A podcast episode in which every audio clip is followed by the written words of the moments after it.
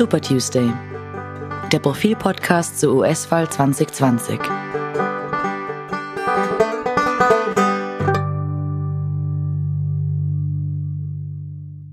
Ja, schönen guten Tag und willkommen zum wöchentlichen Super Tuesday, dem Podcast der Profil Auslandsredaktion zu den bevorstehenden US-Wahlen. Mein Name ist Martin Staudinger und ich habe heute einen besonders kenntnisreichen Gast. Das ist der Politologe Reinhard Heinisch, Professor an der Uni Salzburg und dort Leiter des Fachbereichs Politikwissenschaft und Soziologie und ein ausgewiesener Fachmann für die USA. Äh, Sie haben äh, herzlich willkommen mal. Dankeschön, herzlichen Dank für die Einladung. Äh, Sie haben von 1986 bis 2009 in den Vereinigten Staaten gelebt und waren dort zuletzt an der University of Pittsburgh als Professor of Political Science tätig. Ja, bin auch, Staats, bin auch Staatsbürger und Wähler, dadurch auch persönlich interessiert natürlich an dem politischen Gestehen, nicht nur als Wissenschaftler. Ah, ja, das macht es natürlich besonders spannend. Äh, da werde ich Sie dann um ein Endorsement fragen, oder soll ich das lieber nicht machen? Ach ja, also ich glaube, das ist kein großes Geheimnis. In einem zwei, äh, ähm, ja, glaube ich, kann man, das, kann man das schon. Auch wenn auf meine Facebook-Seite sehen, dann, dann sieht man das auch schon. Ja, also das, I have an ja. educated guess, wie man so schön sagt. Genau. Ähm, also herzlich willkommen und danke fürs Dabeisein. Freut mich sehr, Sie im Podcast zu haben. Äh, es sind jetzt noch 25 Wochen bis zum 4. November. Ja. Aber derzeit geht es wieder mal ganz um die Corona-Epidemie, denn im Weißen Haus geht das Virus um. Und im mhm. West Wing, in dem die Büros des Präsidenten untergebracht sind, herrscht Angst. Äh, ein Mitarbeiter hat der New York Times erzählt, dass es scary, also sehr unheimlich sei, zur Arbeit zu gehen. Ein Sicherheitsmann von Trump wurde bereits positiv getestet, die Pressesprecherin von Vizepräsident Mike Pence ebenfalls. Und die Gänge im West Wing sind äh, notorisch eng und schmal. Ich denke, das äh, können Sie auch ein bisschen aus eigener mhm. Erfahrung wahrscheinlich ja. sagen, Herr Professor. Ja. Ähm, der Trump lässt sich täglich testen, der Pence auch. Ähm, da gibt es einen ganz, ganz flotten Test, der binnen 13 Minuten ein Ergebnis liefert. Das hört sich jetzt recht gut an. Allerdings hat sich auch gezeigt, dass dieser Test nicht, nicht sonderlich verlässlich ist und viele falsch negative Ergebnisse mhm. ergibt, also Infektionen mhm. übersieht. Aber der Pence weigert sich trotzdem, seinen Tagesablauf zu ändern oder gar in Isolation zu gehen. Da fragt man sich natürlich, wie ticken die Leute dort, äh, Herr Professor Heinrich. Was steckt hinter der Haltung von Pence? Ist das sein Gottvertrauen als evangelikaler Christ? Ja, also ich bin jetzt nicht der Psychologe des, des Vizepräsidenten. Man muss dann, glaube ich, aufpassen auch. Da gibt es natürlich persönliche Faktoren, aber auch politische Faktoren. Und es ist natürlich leicht jetzt, man, wenn ich jetzt äh, versuchen würde, die Regierung zu kritisieren, da gibt es nicht vieles, was man findet. Aber wenn man es jetzt in einem breiteren politischen Kontext gibt, dann ist es natürlich auch abzusehen, dass ähm, die Trump-Administration wohl mit dem mit der Wahlkampagnenansage antreten wird. Also wir haben die größte Wirtschaft oder Trump hat für die größte Wirtschaft ge äh, gesorgt und wir, wir sorgen nun für, den, für das größte wirtschaftliche Comeback. Und damit es zu diesem größten wirtschaftlichen Comeback kommt, da stören natürlich jetzt die ähm, also Nachrichten, dass die Pandemie nachhaltiger ist, tiefer verwurzelt ist und sogar im Weißen Haus selber ist. Also hier passt zum Narrativ eher die, die, Geschichte des, wir müssen öffnen, wir müssen die Wirtschaft wieder zulassen und wir dürfen uns nicht so sehr fürchten davor. Und das, das äh, hat natürlich auch damit zu tun, dass die ähm, Pandemie in den USA sehr stark mit Bevölkerungsdichte korreliert und Bevölkerungsdichte korreliert wiederum mit Wahlfallen. Das heißt, wir haben in den Landesteilen der USA, wo die Bevölkerung weniger dicht ist, ähm, e-, eher republikanische Regierungen, eher republikanische Wähler und in den dichter besiedelten Landesteilen an der Küste, in den großen Städten, eher demokratische Gouverneure, demokratische Bürgermeister und demokratische Wähler. Und jetzt braucht Trump natürlich die die, die seine, seine Basis ganz entscheidend und er braucht den Wirtschaftserfolg. Und auch wenn jetzt das subjektive Empfinden im Weißen Haus ein anderes sein mag, das Empfinden in seiner Wählerschaft ist einfach ein anderes. Da fürchtet man sich viel stärker vor den wirtschaftlichen Folgen. Und ich glaube, dass das hinter der Devise zu sein scheint, die ausgegeben wurde, dass wir jetzt versuchen, diese Öffnung rüberzubringen und gleichzeitig jene Gouverneure versuchen vorzuführen, die sich hier weigern.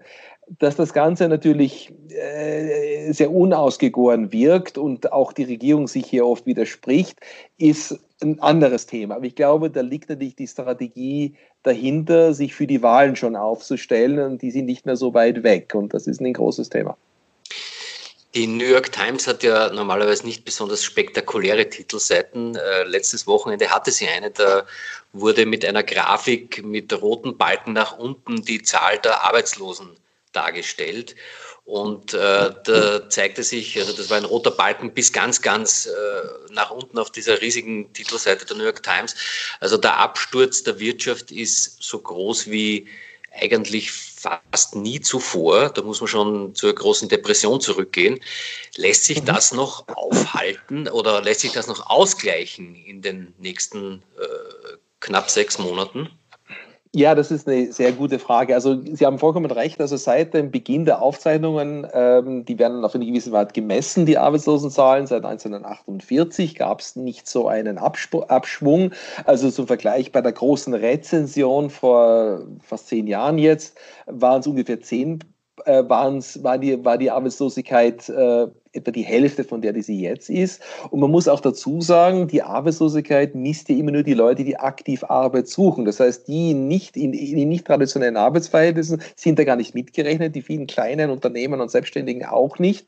Und ein Großteil der Bevölkerung, die arbeitslos wird, verliert ja damit auch die Krankenversicherung. Das kommt ja dazu. Also von den 25 Millionen waren gleich mal neun schon in der ersten Tranche, die ihre, Arbeits-, ihre Krankenversicherung verloren haben, was, was ja dann auch die Familie wiederum betrifft, weil ja viele die Familie dann mitversichert haben. Ähm, also das sind natürlich massive existenzielle Probleme und äh, Trump verspricht natürlich diese sogenannte äh, V-shaped Recovery, also eine V-förmige Erholung der Wirtschaft. Und er braucht ja auch keine erholte Wirtschaft. Er braucht nur, ähm, er muss versuchen zu zeigen, dass er für ein Comeback verantwortlich ist und äh, muss versuchen, ihm zu vermitteln, dass das eingeleitet wurde. Das ist mal so, das ist mal die Strategie. Gleichzeitig ist aber ein anderes interessantes Phänomen. Es gibt auch die These, dass das eigentlich völlig egal ist, was Trump betrifft, weil Trumps, ähm, man, man, geht ja immer davon aus, dass also bei, der, bei jeder Umfrage gibt es einen oberen und unteren Wert, ein Ceiling an, an, an, an, einem Keller sozusagen. Beim Trump ist die, die obere und der untere Wert immer gleich. Also Trump liegt seit Anbeginn der Präsidentschaft immer immer, immer in dem ähnlichen Bereich und egal was passiert, er scheint nie unter oder über diesen Wert zu gehen, also zwischen 46 äh, Zustimmung und, und, und fast nie unter 40 Prozent Zustimmung und es scheint ihm auch jetzt im Prinzip das nicht weiter geschadet zu haben. Er, er, erholt sich nicht, aber er scheint auch nicht tiefer zu sinken. Jetzt gibt es auch die, die sagen, es ist uns egal, wie die Wirtschaft sein wird. Da gibt es ein anderes Phänomen und Trump wird immer in dem Bereich bleiben. Sicher scheint zu sein, dass er nicht diese große Zustimmung aufgrund der Wirtschaft haben wird, von die, die er hoffte, dass er sie haben wird. Ich habe es mir heute zufällig äh, angeschaut, die Sympathiewerte von Trump. Genau wie Sie sagen, es ist immer äh, im Wesentlichen das Gleiche. Momentan sind es äh, 51 Prozent Ablehnung und 43 Prozent Zustimmung. Aber die Zustimmung ist jetzt über die Jahre da gab es mal einen absoluten Tiefpunkt, Dezember 2017, mhm. da lag ja. sie bei 37 Prozent. Aber ja. sie ist jetzt ständig immer eigentlich äh, tendenziell nach oben gegangen. Das ist schon Stimmt. sehr, sehr verwunderlich eigentlich. Äh, Gibt es eigentlich äh, so etwas wie eine, eine Wählersoziologie der Wirtschaftskrise? Das heißt, trifft die Wirtschaftskrise möglicherweise Trump-Wähler mehr oder, oder weniger als, als Demokraten oder kann man das überhaupt nicht sagen? In gewisser Weise natürlich schon, wenn man sich die Wähler sind natürlich segmentiert und geschichtet. Also wenn man sich ansieht, wo ähm, die Wähler Trumps herkommen und wo die Wähler der, der Demokraten herkommen, dann ist es eine ganz interessante Entwicklung. Also man vor wenigen Jahrzehnten waren die Wählerströme genau gegenläufig. Also ähm, äh, die eher biederen Vorstädte, das sind die, die, die professionelle Mittelschicht, die Ärzte, die Anwälte, die Universitätsgebildeten, waren die klassischen republikanischen Wähler und die ländliche oder die städtische Unterschicht, die ländliche Wählerschaft ähm, und die kleinstädtische Wählerschaft war demokratisch geprägt, weil das halt die kleinen Leute waren. Die kleinen Leute waren für die Demokraten und die bürgerliche Mittelschicht waren die Republikaner. Das hat sich umgedreht in, in vielen Fällen. Das heißt, heute wählen die, äh, die Vorstädte und die, die, die Städter äh, eben die Demokraten und die, die kleinen Leute sehr oft die Republikaner und, und vor allem Trump. Und die Demokraten sind natürlich wirtschaftlich besser abgesehen. sind auch die, die äh, zu Hause die Homeoffice machen können, die ihre Computer zu Hause haben und die auch Berufe haben, die jetzt nicht so unmittelbar vom, äh, von den Dienstleistungen abhängen. Während viele der Trump-Wählerschaft natürlich in, äh, betroffen sind äh, von den gesperrten Geschäften, den Restaurants, den, den, den Dienstleistungsbetrieben und gleichzeitig aber auch jetzt nicht die soziale Absicherung haben. Die USA sind ja kein, kein, wie man es in Europa oft äh, meint, da gibt es keine Sozialleistungen. Die USA geben die Hälfte ihrer, ihres Budgets für Sozialleistungen aus auf, auf die Gesundheit. Das heißt, es ist nur extrem ungleich verteilt. Aber es gibt natürlich Leute, die eine große soziale Absicherung haben, die meistens über den Arbeitsplatz und über ein normales Arbeitsverhältnis läuft. Dann gibt es aber andere, die in prekären Verhältnissen sind. Und das ist eben sehr ungleich verteilt. Und diese Unzufriedenheit treibt ja dann auch diese Leute äh, dazu, Trump zu wählen oder Leute zu wählen, die die gegen das System auftreten. Und ein, ein antisystemischer Politiker wie Trump lockt eben diese Unzufriedenen auch an, weil es natürlich ähm, diese Leute natürlich äh, nicht auf die Politik, äh, nicht erzürnt sind gegenüber der Politik, sondern auch ähm, die professionelle Elite und Mittelschicht sieht und sich auch von denen verlassen fühlt. Also die Spaltung der Bevölkerung, die, die ja Trump beflügelt, ist auch etwas, was eine Funktion dieser unterschiedlichen, dieses unterschiedlichen Erlebens der amerikanischen Gesellschaft ist. Und die scheinen Trump dann auch die Treue zu halten, weil dieses, äh, diese emotionale Bande, die entsteht, besteht zwischen Trump und seinen Anhängern, das ist eine Bande, die auch teilweise diese Krisenerscheinungen aushält. Die nehmen ihm nicht mal übel, dass sie die Hauptbetroffenen äh, des Chaos sind, das am Anfang in der Gesundheitspolitik geherrscht hat. Das ist wirklich verwunderlich. Ne? Naja, das setzt ja aber ein anderes, also setzt ja einen, einen, Informations, einen anderen Informationsfluss voraus. Das ist in einer sehr segmentierten, äh, sehr polarisierten Bevölkerung ähm, wäre natürlich, ist, ist auch das Informations, äh, ist auch das, die, die Information sehr selektiert und sehr segmentiert. Das heißt, ich werde nicht auf Fox News oder diversen Radiosendungen die ähm, konservativ bis rechtsorientiert sind, eine ganz andere Darstellung der Wirklichkeit haben. Da sind dann die Chinesen schuld und da sind die, das sind Internet, da sind die, die offenen Grenzen schuld, da sind, also da werden andere, sind andere Dinge schuld an dem Ganzen, ähm, und, oder sind die liberalen Gouverneure schuld, die versuchen dem, dem Trump die, die Wirtschaftsleistung zu zerstören, damit er keinen Erfolg vorweisen kann. Und äh, also da gibt es viele Möglichkeiten, wie ich das anders erklären kann. Und gleichzeitig wie auf der anderen Seite wiederum wiederum ähm, dann auch ähm, Verschwörungstheorien, also so quasi auf demokratischer Seite dann behauptet wird, äh, die Trump-Regierung kauft äh, äh in China Masken und nimmt den, den, den, den, den liberalen Bunde, den, den demokratisch geführten Bundesstaaten weg, um sie in diese Bundesstaaten umzulenken, die für die Republikaner wahlentscheidend sind, wie Florida. Also das ist natürlich eine Situation, in der jeder, jeden, jeder jeden misstraut und natürlich dann vertraue ich am Ende niemanden. Und wenn ich niemandem vertraue, dann höre ich, dann, dann folge ich nicht lieber meinem eigenen. Das ist ein Stammesverhalten. Und im Zweifel glaube ich immer meinem Stamm. Und mein Stamm ist eben der des Donald Trump, weil es hier diese emotionalen äh, Banden gibt. Und das ist eben eine Folge der bereits langwierigen Polarisierung der Bevölkerung. Das heißt, es, es kann sein, dass diese ganze Epidemie sich auf das Wahlverhalten weitaus weniger auswirkt, als man vermuten würde. Ähm, ist nicht jetzt nicht ganz, ganz ausgemacht. Wir haben natürlich auch Situationen, wenn wir uns kurz, äh, wenn wir uns zum Beispiel, es gibt ja Bundesstaaten wie Michigan, das ist so ein bisschen wie das Belgien ähm, der USA. Und da gibt es ja Bundesstaaten, die ja in sich gespalten sind. Also, da gibt es natürlich auf der einen Seite, das war dieser Bundesstaat, wo wir im letzter, in den letzten Wochen diese bewaffneten, vermummten äh, Protestierer gesehen haben, die da sogar in, den, in, die, in, die, in das Büro des Gouverneurs vordrangen und in, die, in, die, in, in das Landesparlament sozusagen. Aber das ist ein typisches Beispiel, wo eben ein Staat ganz massiv betroffen ist, wo es eine ganz, wo es im einen Teil eine, eine Bevölkerung gibt, die extrem demokratisch ist, ist oder, oder demokratisch im Sinne von eher liberal ist und im anderen Teil eine sehr konservative Bevölkerung gibt und die sich einfach dagegen wehrt, dass dann quasi die Maßnahmen für alle gelten, also diese undifferenzierten Maßnahmen und das führt natürlich auch innerhalb des, der Bundesstaaten zu Konflikten.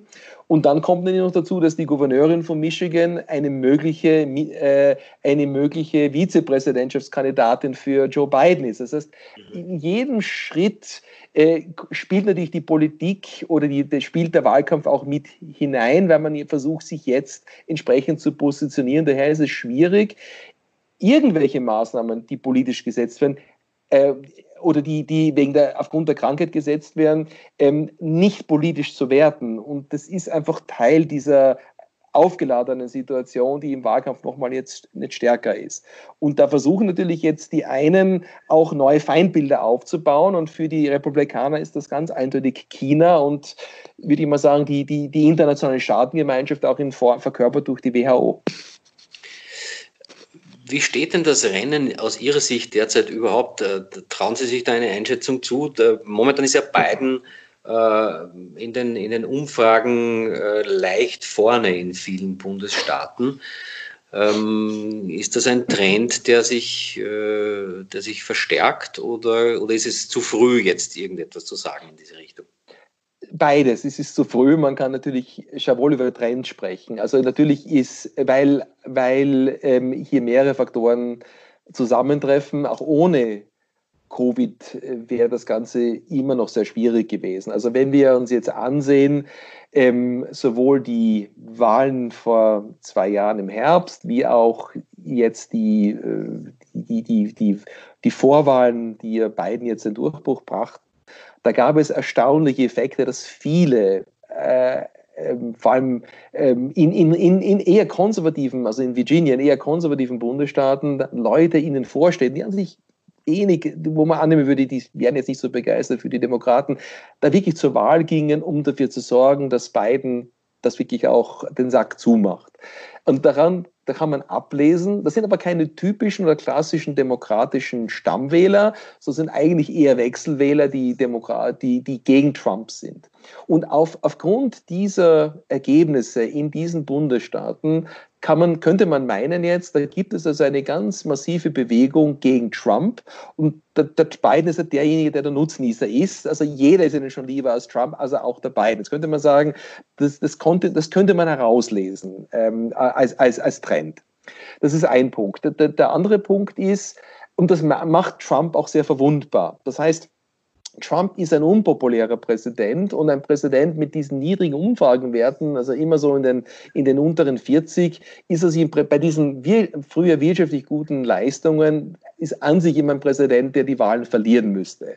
Andererseits ist bei Trump aber wiederum vieles anders. Der Trump spricht andere Wähler an, der Trump hat seine Partei äh, ganz, ganz massiv im Griff und der Trump ist auch wie kein, kaum jemand anderer in der Lage, permanent neue Themen zu setzen. Es ist eine Wahl, da geht es einfach um Trump. Und Trump setzt quasi die Agenda, das ist er selber und kann natürlich auch immer wieder hier neue Themen setzen.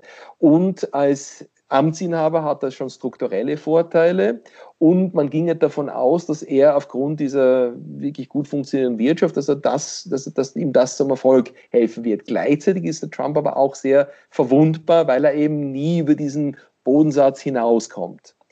Ähm, und, das ist, und man dürfen jetzt aber ähm, dann auch nicht vergessen, dass Trump ja bei der letzten Wahl hatte ja weniger Stimmen als die Hillary Clinton und dass eigentlich die Wahl nur mit 27 Prozent der Wahlberechtigten gewonnen hat. Das heißt, bei aller Schwäche, die Trump hat, war er letztes Mal in der Lage, mit einer relativen Minderheit die, die Wahl zu gewinnen. Und auch das macht es sehr schwierig, auch wenn alle Trends jetzt für Biden laufen würden, da gehen wir jetzt, sehen wir jetzt mal davon ab, dass er älter ist, dass, dass, dass es da auch Probleme gibt, ähm, ist dann immer noch nicht gewährleistet, ob nicht Trump doch aufgrund dieser, dieser, dieses seltsamen Wahlsystems nicht in der Lage ist, ähm, äh, in genau diesen Bundesstaaten dort zu gewinnen, dass er letztlich dennoch vorne ist, weil seine Stammwähler überzeugt von ihm dennoch zur Wahl gehen. Und das macht es ihm so schwierig, das vorher einzuschätzen. Das kann man auch sehr schwer modellieren. Mhm, mh. Wissen Sie eigentlich schon, wie Sie Ihre Stimme abgeben werden? Äh, das ist jetzt keine große, kein großes Geheimnis. Also ähm, bin. Nein, nein, äh, nicht, nicht, nicht für wen, sondern wie, technisch. Also wie, wie wir das machen. Naja, das ist, das ist auch eben äh, ganz, ganz schwierig, weil in den USA gibt es ja kein nationales Wahlsystem. Also das ist ja auch nicht Sache der, der es gibt auch keine Wahlbehörde, es ist keine, keine, keine, keine, ähm, das ist auch keine Bundesagenda, sondern Wahlen werden einfach lokal organisiert. Da gibt es also viele verschiedene. Briefwahl, ne? Manchmal. Es gibt Briefwahlen, aber auch was, wann zählt eine Stimme? Stimme. Auch das Mehrheitswahlrecht, das steht auch nicht in der Verfassung. Also dass wir, dass die USA als Mehrheitswahlrecht, also dass sie ein Mehrheitswahlrecht anwenden, ist eine freiwillige Vereinbarung zwischen den Bundesstaaten. Die könnten sich jederzeit auf was anderes, äh, äh, was anderes einigen. Und daher gibt es in jedem Bundesland auch andere Regeln. Und ähm, ein Thema ist ja, dass man, es gibt ja in den USA keine verpflichtenden Dokumente. Das heißt, es gibt ja keinen, keinen Personalausweis und die Polizei hat auch keine Möglichkeit, die Personalien zu überprüfen. Jetzt gibt es so in, dort, wo ich herkomme, in Pennsylvania, kann man mit der Stromrechnung quasi wählen gehen. Man muss ja irgendwie seine Identität nachweisen, aber da es ja keinen Pass gibt oder kein, man, wenn man jetzt ein Auto hat, hat man einen Führerschein, aber nicht jeder hat zwangsweise ein Auto. Jetzt gibt es aber in anderen Bundesstaaten sehr wohl äh, Gesetze, die Leute dazu verpflichten, eine Foto-ID-Karte äh, nachzuweisen.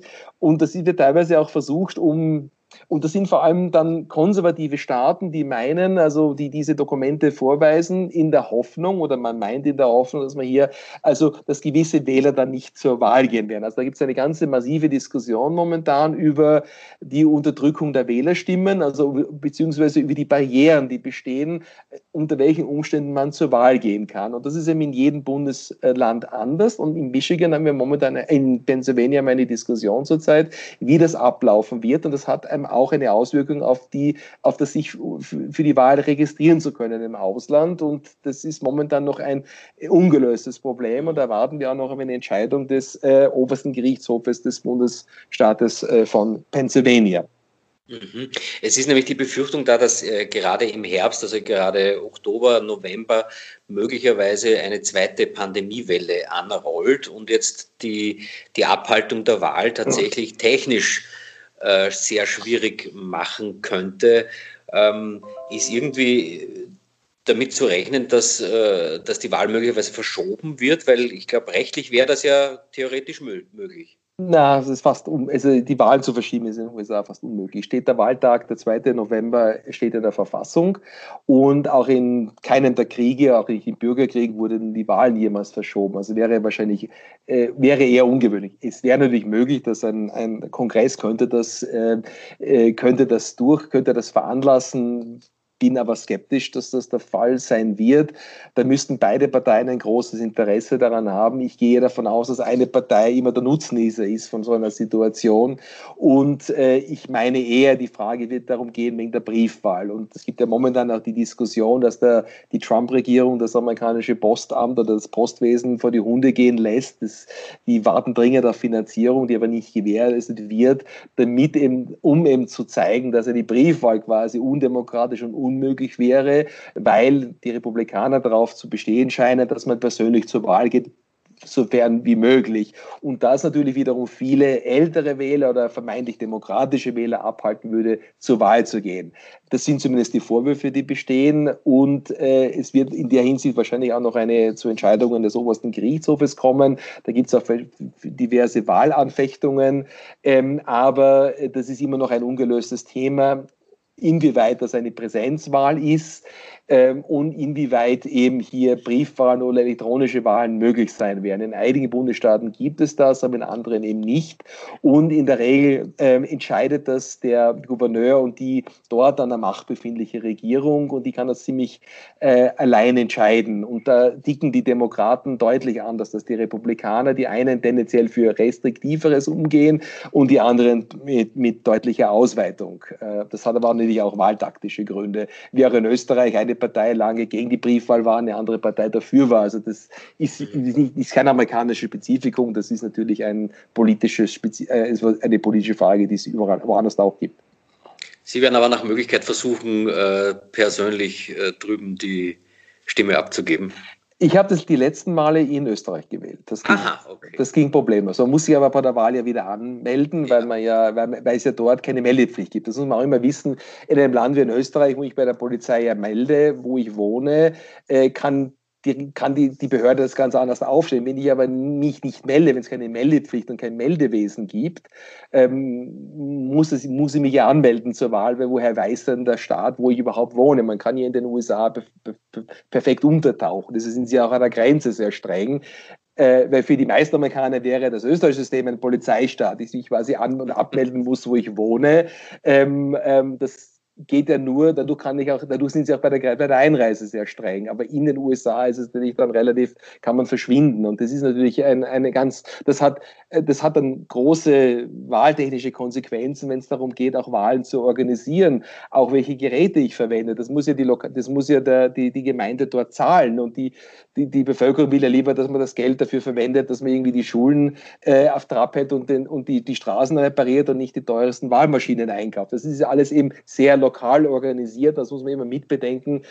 Und das ist in, wirklich in jedem Wahlbezirk oft anders. Also das, das muss man mitbedenken. Das ist extrem dezentralisiert, ist das Land. Herr Professor Heinisch, ganz herzlichen Dank fürs Dabeisein und äh, für Ihre, Ihr Know-how und Ihre Insight. Äh, das war's für diese Woche mit dem Profil Super Tuesday Podcast. Nächste Woche mit einem neuen Thema. Ich sage herzlichen Dank fürs Zuhören und verabschiede mich. Wiederhören. Super, vielen Dank für Ihr Interesse.